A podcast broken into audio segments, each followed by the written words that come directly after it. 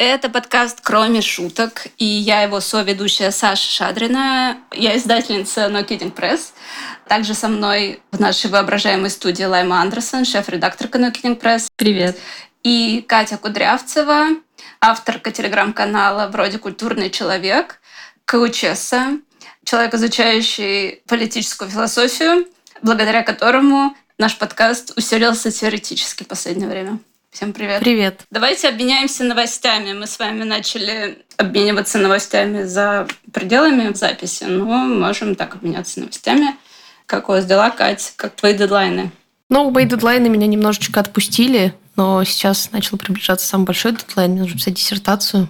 И это пугает немножечко. Потому что с остальными письменными работами у меня уже сложился какое-то понимание, сколько часов мне нужно, чтобы их написать, а здесь не очень понятно.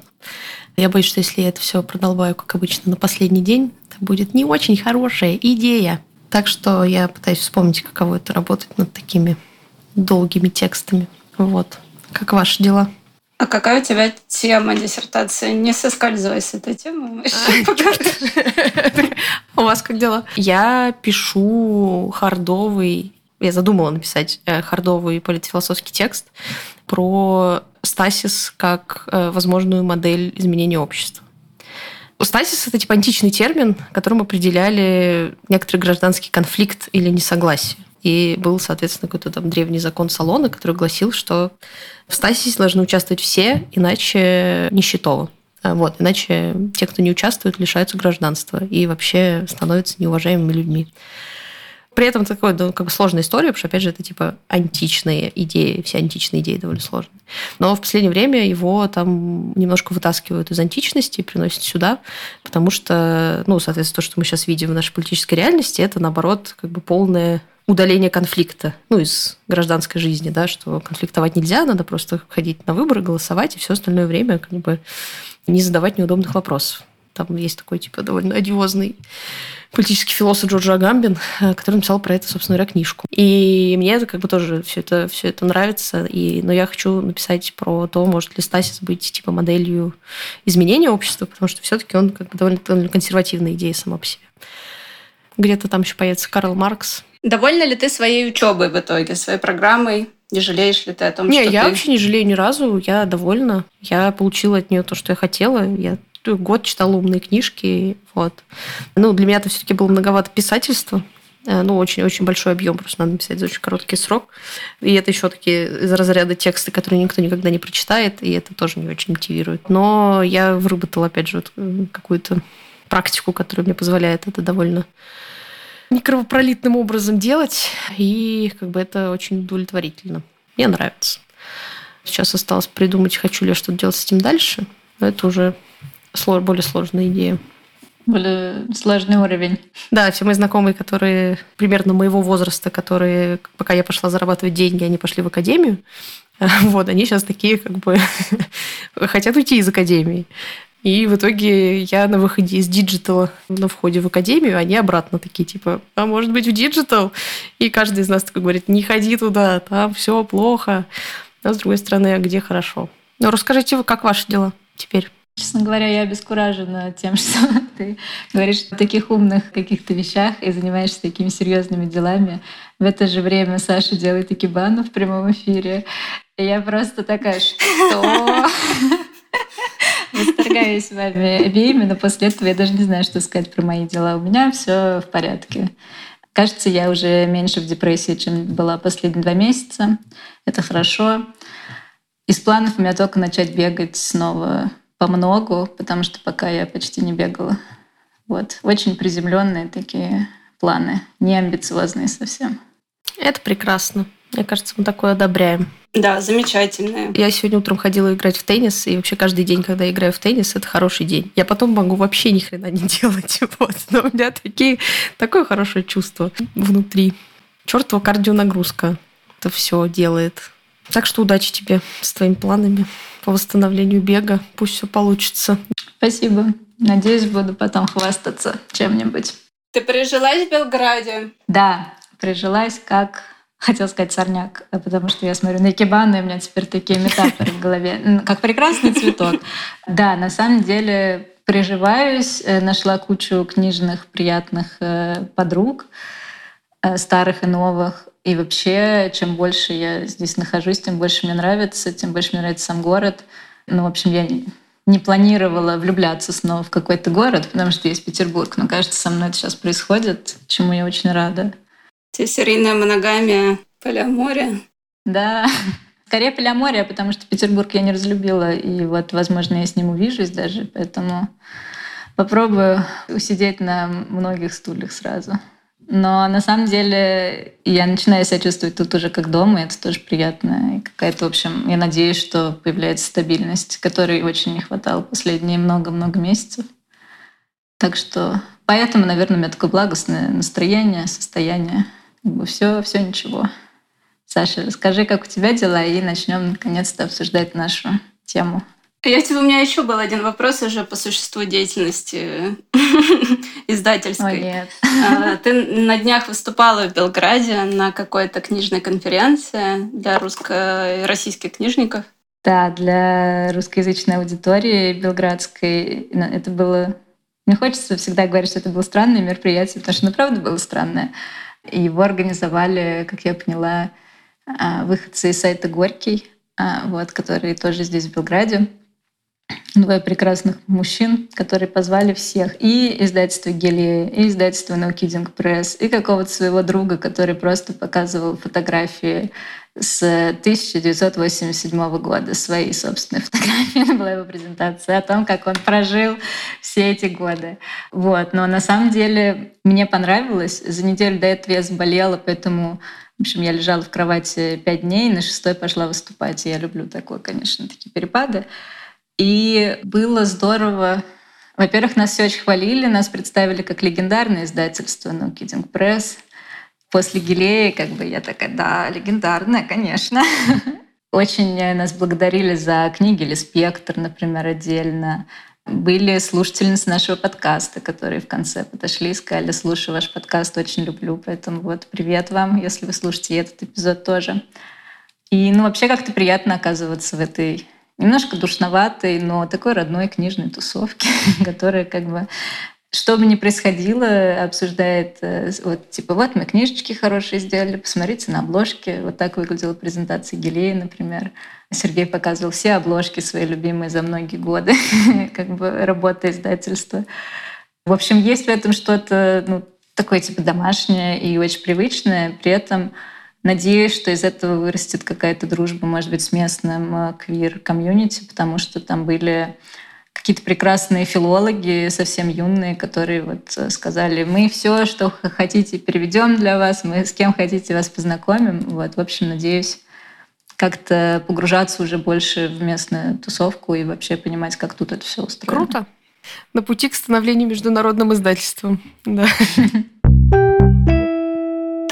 Окей, сегодня мы с вами решили поговорить о женской звездочка, кавычки, двоеточие, троеточие, вопросительный знак. Снимите с клавиатуры. Сексуальности. И вы не особо хотели говорить, собственно говоря, об этом, потому что в топе тем вы такие, давайте поговорим про конфликты, про одиночество. Ну, все эти простые приземленные темы. У меня к вам вопрос. Я думаю, что вы перепугались, что мы будем говорить о сексе и еще о вашей сексуальности. Возможно, это не номер один в списке того, что вам хотелось Но это никого не волнует. обсудить между нами и на публику.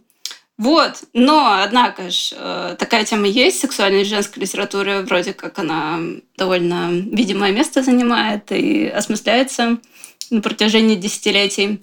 Почему вам не хотелось об этом разговаривать? Скажите, пожалуйста. Ну, наверное, да, не очень было понятно, с чего начать, когда появилась ссылка на известное всем эссе «Смех Медузы» стало чуть более понятно. И да, наверное, я боялась каких-то личных вопросов, э, потому что ну, на момент, когда мы эти темы обсуждали, я была на каком-то днище, поэтому такая сексуальность, что типа сложно, слишком сложно. Вот. А сейчас э, стало интереснее, но плюс интересно да, было покопаться в наших э, книгах, которые мы издавали. Например, я с большим удовольствием опять перечитала, как Уинтерсон пишет о Набокове. Но, может быть, позже я про это расскажу. Вот, в общем, Наверное, изначально, да, это пугало, хотя это очевидная тема, которую мы почему-то еще за вот эти несколько лет в подкасте так и не обсудили. Поэтому, в общем, непонятно, почему было так страшно, но вот теперь не страшно, ура. Катя, а почему ты не хотела? Я не могу сказать, что мне было страшно, я просто чувствовала и до сих пор чувствую, что мне не то чтобы есть что сказать на эту тему.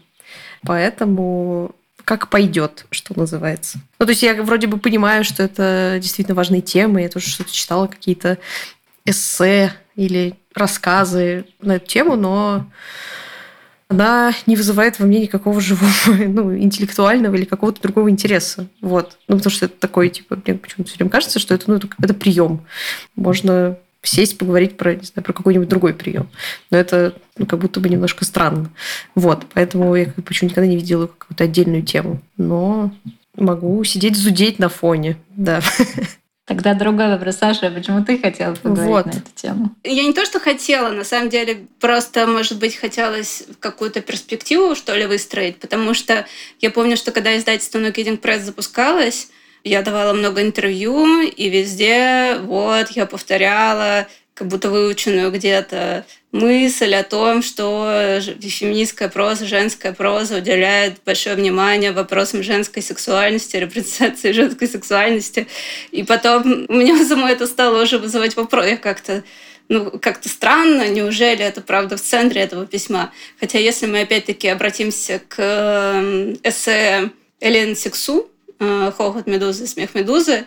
Как будто да, как будто это реально движущая сила, это источник, это как бы первостепенный аспект женского письма. И тогда в этом случае говорить э, в первую очередь о женской сексуальности в литературе вроде как э, имеет смысл. И как будто для меня это было в том числе и интересно. Я скорее, наверное, могу привести в пример книгу которая меня впечатлила не этим, но там все как-то было замешано. Да? Вот э, это «Инферно» Эллен Майлз, где как бы, творческая сила, какая-то жизненная сила, сексуальная сила, сила присутствия там, в пространстве города или в пространстве жизни, оно все как-то сталкивается и вот смешивается. И так как это еще не гетеросексуальная сексуальность, хотя моя любимая цитата на тот момент была ну, про то, что у Алин э, был опыт с э, мужчинами, и идентифицировать как себя как лесбиянку они стали там чуть позже, может быть. Я боюсь набрать, ну там в 27. И там есть такая фраза, там есть эпизод в этой книге, как... Э, я не уверена, что эта фраза относится к этому эпизоду, но в частности есть эпизод, как двое мужчин которые приехали в командировку в Нью-Йорк. По-моему, они итальянцы. Кстати, недавно пересматривала «Секс в большом городе», и там есть ровно такой же эпизод, и тоже с итальянцами. Так вот, а, ее какая-то знакомая подруга, с которой ее познакомили через знакомых, или там в баре они с ней пересеклись, она такая авантюристка, и она ее позвала ну, на double date с этими чуваками. Ну и, по сути, это опыт секс-работы. Вот, я не помню в этом контексте или нет, но Алин пишет, э, секс с мужчинами может быть хорошим, расстраивает их взгляд на вещи. То есть здесь сексуальность приобретает, и я такая, да. И здесь сексуальность приобретает вот этих несколько слоев, да, какой-то там чувственный и политический, как бы один от другого как будто не отделить. Вот. И для меня, то есть, так как эта книга была в фундаменте издательства No Press, среди прочих, как будто это для меня было открытием, наверное. Да? Может быть, я чувствовала какую-то недорепрезентированность, но в данном случае это не совсем, это не мой опыт, но опять-таки я много цитировала раз американскую писательницу Эмили Гульд, которая про книгу «Инферно» говорила, что ей, как гетеросексуальной женщине, очень было приятно оказаться в этом мире, да, этой сексуальности, где нет э, как бы чего-то, что мы ассоциируем с гетеросексуальностью, гетеропессимизмом там и все этой хрени, о которой мы тут плакали годами. Она также на всех других подкастах. Так что это уже скомину набило всем. И, соответственно, был вот такой опыт, и потом эта тема появлялась там Крис Краус в своем выражении, да, у Мэгги Нельсон, конечно же, очень много, у нее очень интересное письмо, у Кэти Акер в их переписке с Work, тра-та-та, тра-та-та. Но как будто сейчас, годы спустя, как будто мы выполнили свою функцию, потому что я уже такая немножко типа, а зачем, что вот как Катя немного. Но, с другой стороны, мне пришла мысль, это не потому, что это мне неинтересно, а потому что задача была решена, задача была выполнена. Но Катя у меня, соответственно, вопрос, для нее это, видимо, никогда не было интересно, в литературе в частности. Ну и существует же вопрос репрезентации, да, например, что многим там квир-людям важно на экранах видеть какую-то репрезентацию сексуальности. Или моя сестра, например, она осознала свою гомосексуальность, э, смотрев сериал «Скинс», там были, как я забыла, как их звали, Эмили и Наоми. Вот. И когда она мне это рассказала, она еще в школе училась. Я сказала, никому не говори, люди скажут, что ЛГБТ-пропаганда работает. Понятно, что что это шутка, и эта последовательность была не такая. Но тем не менее, что ну, людям это дает какой-то ключ к себе там, и так далее, чувство видимости, с одной стороны. А с другой стороны, я не знаю, ну, мы все время возвращаемся к вопросу репрезентации, да, для литературы вроде бы не самому связанному именно с, с частью художественных практик, да, какой-то тоже более политическому вопросу.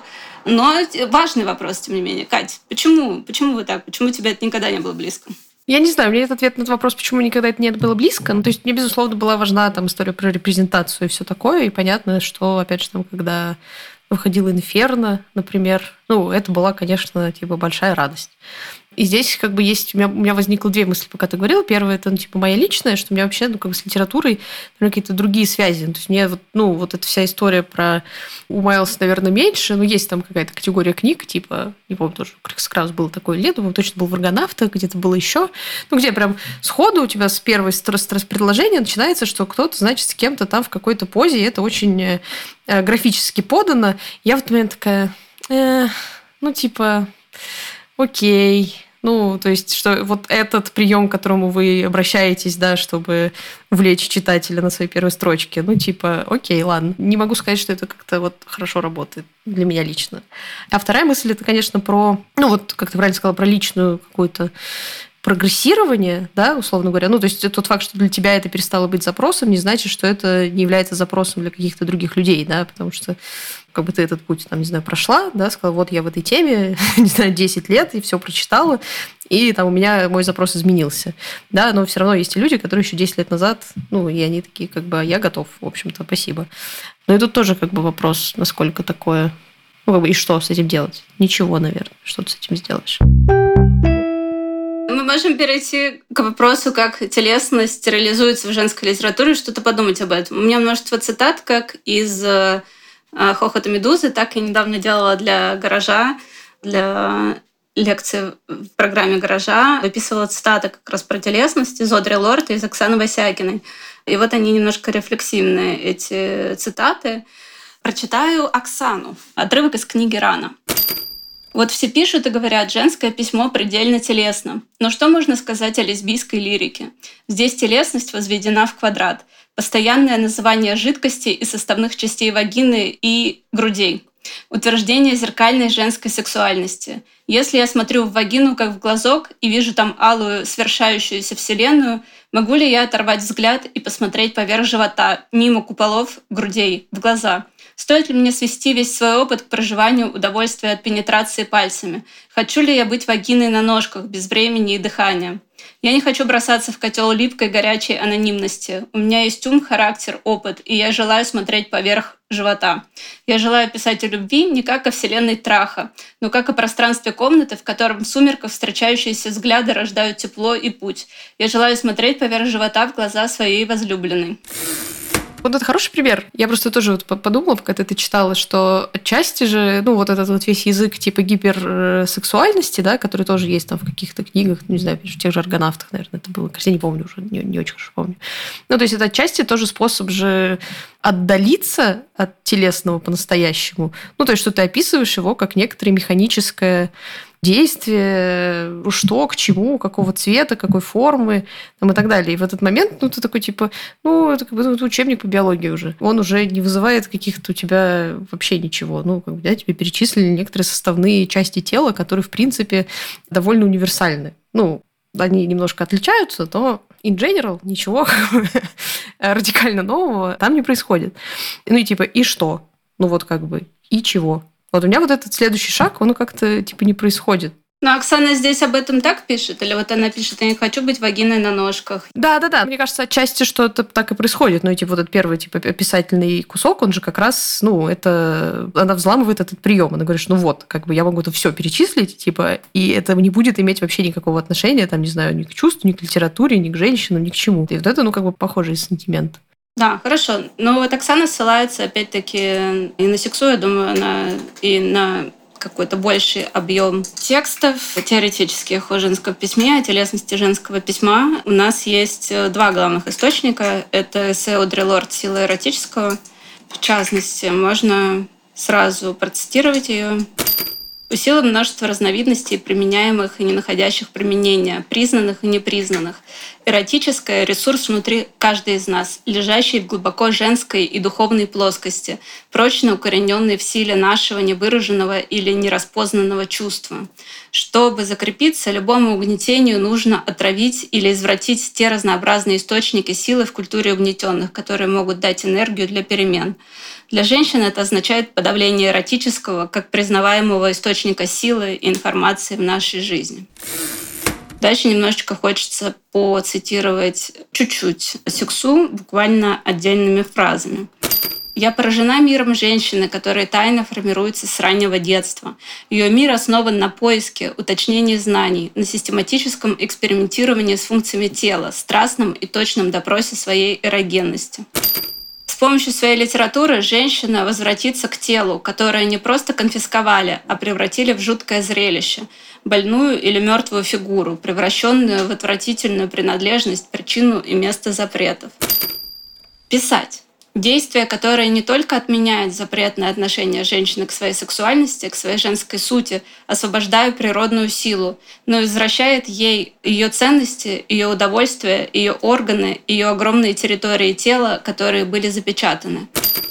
Благодаря литературе «Женщины для женщин», бросая вызов речи, управляемой фалосом, женщины обретут место, отличное от того, которое им условно предоставлялось, то есть место, отличное от молчания.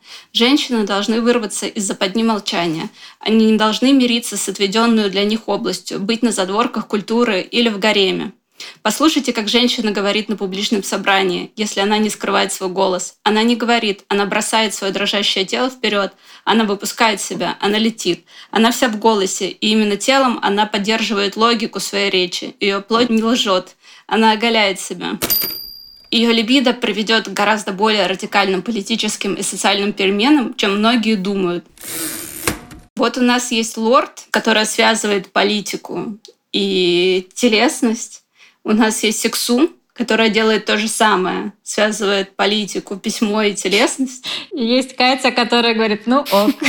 Почему? Why? Есть я, который окей, бумер, да. Очевидно, что как бы самый базовый уровень сделаем невидимое, запрещенное, да, замалчиваемое видимым. Это политика, это присутствие, это движение.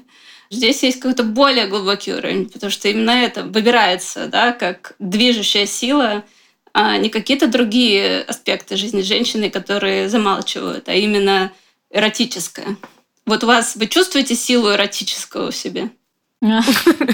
Все-таки как бы вы видели, чем были заняты последние несколько лет? Какая сила эротическая? Вы о чем вообще? Ну, Адри Лорд бы сказала тебе, что наоборот, да. Ты как самое то время было, чтобы силу эротического внедрить. Ну, мы, возможно, мы 30-летние люди, мы такие, о, сила эротического.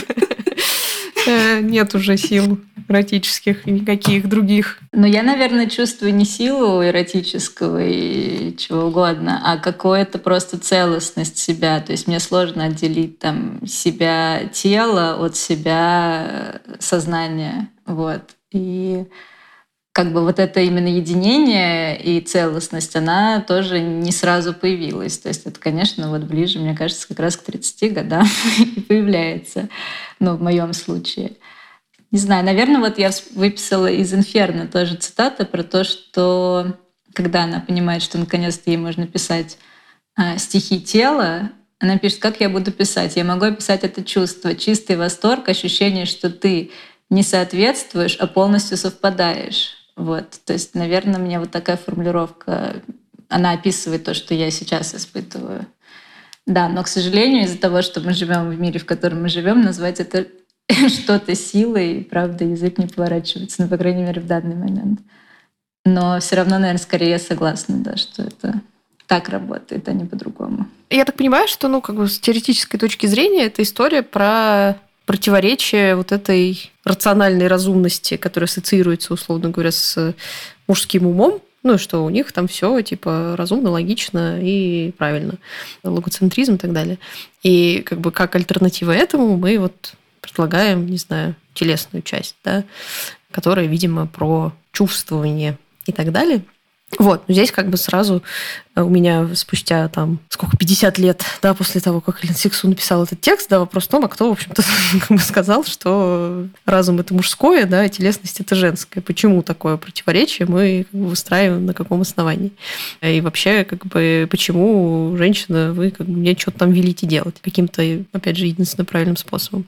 Ну, то есть у меня здесь, как всегда, есть какая-то такая проблема с вообще вырабатыванием вот этой истории про, ну, женское письмо, которое какое-то которое не такое, как какое-то другое письмо, за счет ну вот конкретно вот этого приема. И понятно, как бы, что это, наверное, не так, но у меня есть какой-то такой биф с этой идеей. Хочется, чтобы все писали так, как им нравится.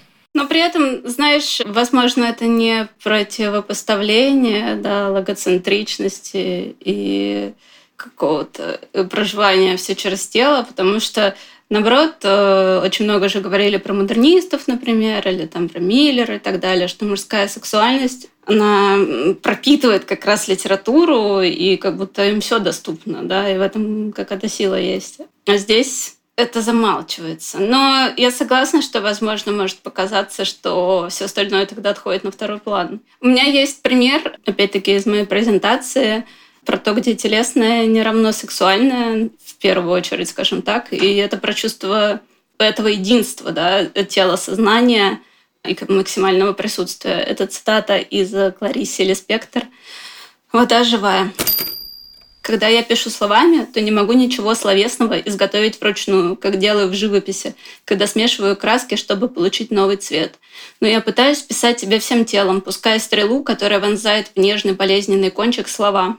Мое неузнанное тело говорит тебе динозавры, ихтиозавры и плезиозавры, и смысл в этом только звуковой. Но от этого они не становятся сухой соломой, а становятся как раз-таки мокрой. Ну и так далее. Вот. То есть она говорит, я пишу всем телом, но, но это о другом. Ну вот да, это такой подход мне нравится. Мне кажется, часть о том, о чем Лайма говорила, да, что это история про, ну, как бы целостное ты, да, которое что-то производит. Там есть много разных как бы, вещей, ну, как в любом человеке есть много разных вещей. Давайте, может быть, поговорим про книги. Не обязательно только книги, но Kidding Press, про то, как это реализовано, там, чему это служит. Мы уже немножко поговорили про аргонавты, Мэгги Нельсон, и действительно, эта книга многим запоминается тем, что она начинается со сцены анального секса.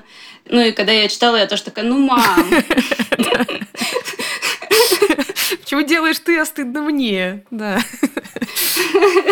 Но я, кстати, думаю, что это все равно работает. Вот прошло уже сколько лет после выхода этой книги, куча. До сих пор работает. Есть люди, которые открывают и такие, что это такое за безобразие? И начинают дальше читать. Никто ее не купил. Мы еле один тираж продали. Это международный бестселлер. Но я думаю, что, к сожалению, наша русскоязычная публика, она все еще легко шокируется такими штуками. И вот на последнем общем созвоне мы обсуждали хронологию воды. Э, вот эта сцена, где она едет с своими подругами за город — втроем они, там, три женщины. И вот одна из наших коллег тоже говорит, ужас, кошмар, типа вот эта сцена, это, конечно, не невинная Уинтерсон, которую можно продать в любом магазине. Вот типа хронология воды, это, это, это шокирует. Вот именно детальным каким-то описанием.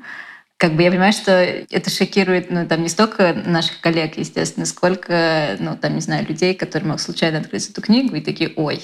И, ну, на выставках часто как бы до сих пор э, можно встретить недоумение у людей, которые впервые, например, видят наши какие-то книги, которые не быть здесь уже чудо, а что-то типа аргонавтов или там инферно. И ты открываешь на случайной странице и говоришь, ой, что это такое? И мне кажется, Ну, этим и хорошо то, что мы делаем, и то, что, да, возможно, для нас это уже ну, какой-то понятный очень прием, и мы такие, ну да, ну вот опять, ну хорошо. Вот. Но для многих людей, мне кажется, до сих пор будет какое-то откровение. То есть э, открыть, прочитать этот текст — это вау, ничего себе. То есть мы помним, как, не знаю, там, Льва Толстого с Наташей Ростовой после замужества, типа описания. И тут мы видим ну, какое-то совсем другое, очень живое описание женщин, как бы, не знаю, от первого лица, и это совсем по-другому. Мне кажется, во-первых, ты по-другому про себя начинаешь думать, во-вторых, да, ты видишь, что, оказывается, писать можно по-разному, и вот так тоже можно.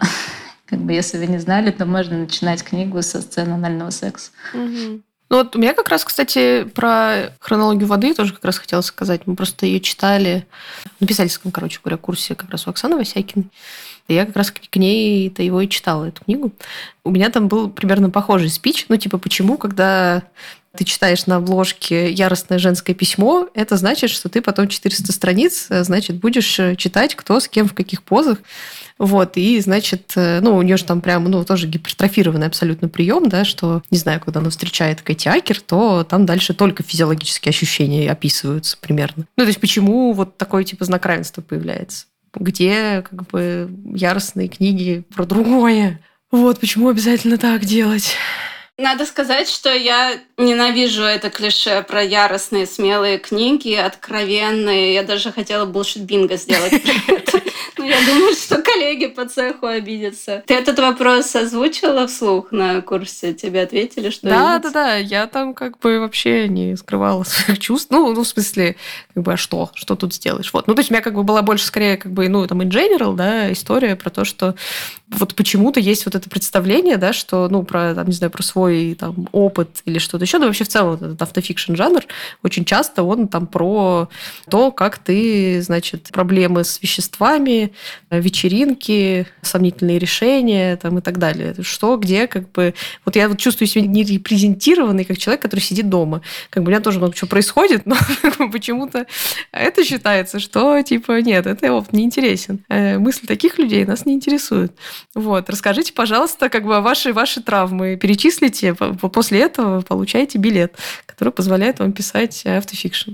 Я уже цитировала э, видео покойной Белл Хукс, э, ее паблик тока, э, где они обсуждали фильм «12 лет рабства», где я забыла, как звали, к сожалению, черная актриса получила за нее Оскара.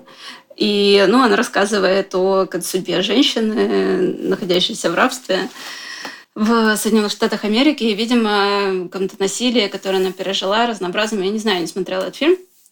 И, и Белл Хьюгс говорит, я, честно говоря, с меня не убудет, если я никогда больше не увижу фильм про черную женщину, которую избивают, насилуют и так далее. Я хочу видеть фильм про такую женщину, как я, которая сидит у себя дома, десятилетиями, пишет книги, которые могут или не могут быть успешными, и испытывает невероятную, там, типа, сексуальную энергию.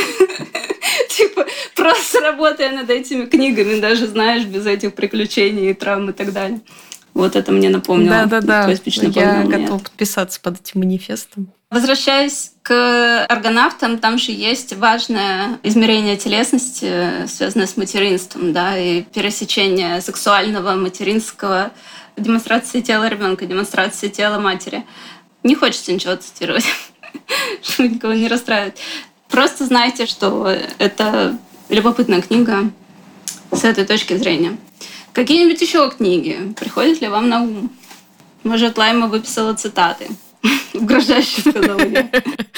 Потому что если она не выписала, то после подкаста мы поговорим об этом. Я выписывала только скучную цитату про Набокова, потому что я радовалась, когда Уинтерсон стала, хочет использовать нецензурное слово, хуесосить, э, жалуется на Набокова. Вот. Первая цитата ну, короче, Уинтерсон прочитал Лолиту, ей не понравилось, и она пытается поговорить с разными преподавателями, библиотекаршей, еще кем-то из тех, кто, как ей кажется, разбирается в литературе и может ей объяснить, вдруг она действительно что-то не поняла. И, значит, тут две цитаты. Первая.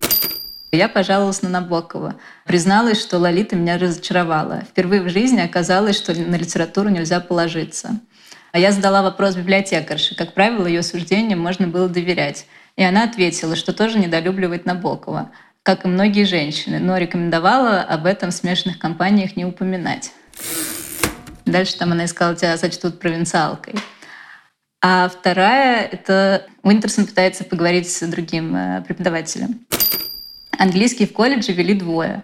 Главный учитель был эдаким героем-любовником и в итоге женился на одной из моих одноклассниц, едва то есть стукнуло 18.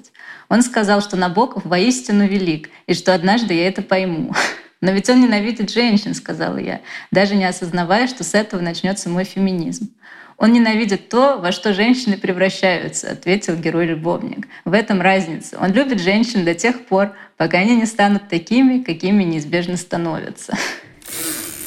И мне ну, как бы это понравилось, потому что ну, у меня такой же вопрос там, ну вот к Набокову, к Толстому и к многим-многим писателям, которых я читала там, ну, типа, в школе, в университете. Я не понимала, почему нужно описывать женщин, которые типа старшего возраста, это обычно мой возраст сейчас, чуть-чуть за 30, в том, что вот они там, не знаю, резко дурнеют, полнеют, глупеют. И вот здесь как раз да, меня это в школе прям очень расстраивало. И когда я прочитала Туинтерсон, я такая, ура, ура, наконец кто-то об этом написал. Сказал, типа, спасибо. Потому что, ну, изначально, да, с, вопрос любой сексуальности, он вот связан, не знаю, со школьной литературой, с программой. И мы читаем те тексты, которые там годами были, и нам никто как бы тоже, не знаю, когда я училась, не давал возможности сказать, что, извините, у меня есть там несколько вопросов, почему мы должны на это ориентироваться, почему мы должны считать это великими книгами, и вообще, почему я должна соглашаться с тем, что я только что прочитала. И поэтому, типа, книги, которые мы издаем, они для меня, и особенно вот для той школьницы, которая возмущена, не знаю, войной и мир, это очень большой подарок на самом деле. И какой-то, наконец-то, прорыв, что вот как бы да, я знала, что можно по-другому, и вот наконец-то есть куча примеров. И теперь как бы спустя, не знаю, там 15 лет, наконец-то на русском языке много другой литературы, с которой как раз можно себя как-то соотносить. Спасибо, Лайма. Катю мы не убедили. Поэтому, поэтому Саша взяла в руки секатор и такая еще, но мы попробуем еще разочек. Но все твои слова абсолютно валидны, конечно, конечно, это так. Ну и возвращаясь, кстати, к теме ханжества, да, и то, что там людей что-то шокирует, они что-то бросают. Я вообще в 2004 году читала Буковский, и мы нормальное время проводили. Вот, в этом, извини, и противоречие, что Буковский никого не шокирует, потому что, ну, он же, типа, Буковский, Чинаский, бухающий мужик, конечно. А Юкнавич со своими очень подробными сценами секса, это, о нет, ну это вы извините, конечно, это как-то нам не нравится. В этом это то, что как раз меня бесит, чего хочется орать, потому что годы идут, мало что меняется, к сожалению. Ну, в смысле, меняется, но очень медленно. Не в тех масштабах, в каких я была бы довольна. Буковские это традиционные ценности, видимо, да? Да, Я хочу да. посмотреть Хочу посмотреть запрет на такую сексуальность э, для мужчин, знаете, в этом обществе. Не то, что я желаю кому-то опрессии, да, какое-то угнетение, но мне бы хотелось посмотреть, как бы это работало, что всем нужно строем ходить, и только в браке, только под одеялом и с целью размножения. С другой стороны, в Юкнавич все очень традиционно закончилось. Там такой прям нон-ивент был, да, там прям история про то, что хороший мужик исправит все твои как бы проблемы. Так и случилось. Что ж. Ее за это критикуют. Бог им судья, что. Да, говорят, что хороший мужик исправит все твои проблемы, но на практике это проверено не было, видимо, ни одной из нас. В этом плане это больше, это больше fiction. Хочется, возможно, для разнообразия, простите за фестиваль кринжа, мы все знаем, что чтение — это интимный опыт. А, ну, Крис Краус, она известна тем, по крайней мере, ее книга «I love Dick», среди прочего, известна тем, что она женское унижение сделала политической позицией также. Да? Она э, показала то, что нельзя показать, она перешагнула через стыд, она из пепла, значит, восстала, как птица Феникс и так далее. И вот так звучит один из отрывков книги «I love Dick». Для тех, кто не читал эту книгу, хочется мне сказать, что она состоит не только из э, сцен э, плохого в кавычках секса, а еще из э, эссе об искусстве, из очаровательной главной героини, из юмора, из жизни Америки глубокой и так далее. Но тем не менее. И вот ты лежишь на кровати, голова на подушке, и мы начинаем раздеваться. Возле кровати горит синяя лампа. На мне до сих пор черные джинсы Гес и лифчик. Я смотрю, как ты мнешь мою грудь, мы оба смотрим, как мои соски твердеют. Потом ты проводишь одним пальцем по моей пизде, внутрь не проникаешь. Там очень мокро, любопытная штука. И я снова думаю об акте свидетельствования и киркегоровском отстранении. Секс с тобой так феноменально сексуален. К тому же я ни с кем не занималась сексом почти два года. И я боюсь говорить и хочу сесть на тебя. А потом слова вылетают, как случается иногда. Я хочу быть твоей собачкой. Ты ведешь себя так, будто и правда не расслышал. И я повторяю еще раз. Можно я буду твоей маленькой собачкой? Хорошо, отвечаешь ты. Иди сюда. Ты гладишь меня, маленького пекинеса, а потом мои руки обхватывают тебя за плечи. Мои волосы повсюду. Если ты хочешь быть моей собачкой, ты должна меня слушаться. Не шевелись, продолжаешь ты, сиди очень смирно. Я киваю и скулю, а потом твой член, который до этого момента был очень спокоен, подскакивает, подкожные волны пульсируют под моими пальцами. Из меня вырывается звук. Ты кладешь пальцы на мои губы. Тише, собачка, ты должна сидеть смирно. Место. Я слушаюсь. И так продолжается, наверное, несколько часов. Мы занимаемся сексом до тех пор, пока каждый вдох не ощущается как трах. Я беспокойно сплю в твоей бирюзовой спальне. Вот, если кому-то показалось, что мне было неловко это читать, это не так просто. Мне сложно прочитать довольно гладко любой текст. Сейчас Катя опять такая, ну, ну ладно. Окей. Спасибо, Крис Краус. Хорошо. Ну, это тоже, я подумала просто про то, что после того, как ты всю юность провел, читая фанфики, это такой, как бы, что и что это такое? Это вообще, это даже не рейтинговый текст. О чем речь? Возможно, это пресыщенность просто во мне говорит такая. Я скорее хочу другой аспект, наверное, здесь опять о нем поговорить, да, что мы говорили очень много там о квир-сексуальности, на примерах Нельсон, на примерах Юкнович. Здесь мы имеем дело с тем, что мы привыкли называть гетеропессимизмом, хотя героиня это в моменте так не, не то, чтобы переживает, скорее всего, она переживает это как неотъемлемую часть э, сексуального опыта этой женщины. И во многом это ей доставляет удовольствие, конечно. И у Краус очень много вот это в других книгах столкновения, унижения, самоунижения, там типа БДСМ и то, что за этим стоит, да, эмансипация или еще больше опрессия, да, еще больше подчинения. Э, это, это сложный вопрос для меня в том числе был. Что нам культура предлагает да, под видом разных там, кинков, разных сексуальных практик на границе с ну, с болью, скажем так, не хочу говорить с насилием. В этом есть эмансипация, это радость открыть себя и свобода, или это еще один способ почувствовать себя э, под подошвой. А с другой стороны, есть э, такое понятие, как плохой секс. Была дискуссия про текст Cat Person, да, рассказ э, «Кошатник», по-моему, назывался, который был переведен, нет, был опубликован в журнале «Нью-Йоркер» года назад, и потом и его авторка а, получила аванс в миллион долларов. Я не хочу наврать, ну, короче, какой-то огромный аванс, нереальный для книжной индустрии а, на свой первый сборник э, рассказов. Так вот, и активная дискуссия велась, несмотря на то, что это был fiction, и он рассказывал про встречу двух людей, там некоторого мужчины постарше чуть-чуть, но не сильно вроде бы, и молодой женщины, и то, как они встретились через Tinder, у них было несколько встреч, и про сексуальный опыт, который произошел. Люди восприняли, восприняли это очень лично, как будто это какое-то э, свидетельство и разосрались в Твиттере. И дискуссия была в том, что есть насилие, а что есть плохой секс. Да? И Краус мы видим вот здесь репрезентацию, хотя она таковым не называет. Мы как бы вроде как это должны, по крайней мере, мне хочется это маркировать как плохой секс. Я задумалась, потому что я никогда про эту сцену не думала как про там плохой секс. Ну, то есть не такой шикарный, как она себе представляла, но мне показалось, что у них все равно более-менее получилось. Я поэтому такая, М, можно ли это считать плохим, на что она на самом деле имела в виду? Ну, для нее хороший, для нее хороший. Это, видимо, мои проекции. Для меня, как для читательницы, плохой. М, да, да, нет, так я согласна. Но тогда и Мэгги Нельсон, понимаете, э, первая страница аргонавтов, она, вот, собственно говоря, для многих плохой секс, а для нее, очевидно, очень хороший.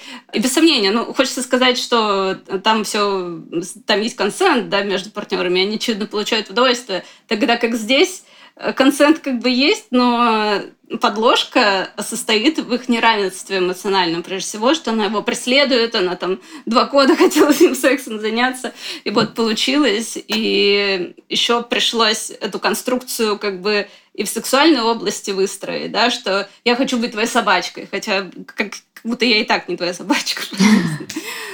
У меня есть цитата из «Пришельцев и анорексии», следующей книги Крис Краус, которую мы хотим. А, и перед этой цитатой цитата Насти Каркачевой, нашей редакторки. Значит, Настя пишет, Краус нужно дать премию за лучшую сцену секса в литературе. Теперь сама сцена. Мы на кровати. Секс получился вполне новозеландский. Осторожные касания, два млекопитающих неуверенно щупают друг друга. В нем практически не было деления на женское и мужское, и даже если бы оно было, то появилось оно случайно. Это был межвидовой секс медведя и енота, и я помню, что во сне он мне понравился. Вот такие моменты, поэтому я, я не знаю, что такое плохой секс по Крис Краус, например. Здесь как бы я читаю «Медведь и енот», я такая, ну, допустим, но в конце, да, Крис пишет, что во сне он мне понравился. Я такая, ну, тогда хорошо, тогда ладно. Кем она была, медведем или енотом, если она была? Это интересно, это мы не знаем. Или собачкой. Много анималистских метафор. Давайте подумаем, да, опасно, об, опасно. Давайте подумаем об этом, да. Итак, мы поговорили с вами на эту тему, мы выжили. Мы поняли, что мы можем остаться при своем. Мы поняли, что телом можно писать по-разному. Пишите телом сексуально, пишите телом в единстве тела и сознания. И можно еще раз э, вернуть цитату из Одри Лорд.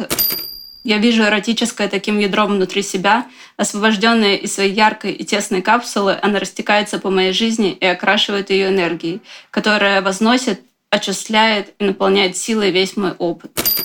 Пусть ваш опыт будет наполнен силой, даже если не через эротическое. Супер. Все. Спасибо. Подписывайтесь на нас, ставьте лайки, пишите комментарии на всех подкастинговых платформах. Это очень помогает продвижению нашего подкаста. Спасибо. Пока-пока. Пока.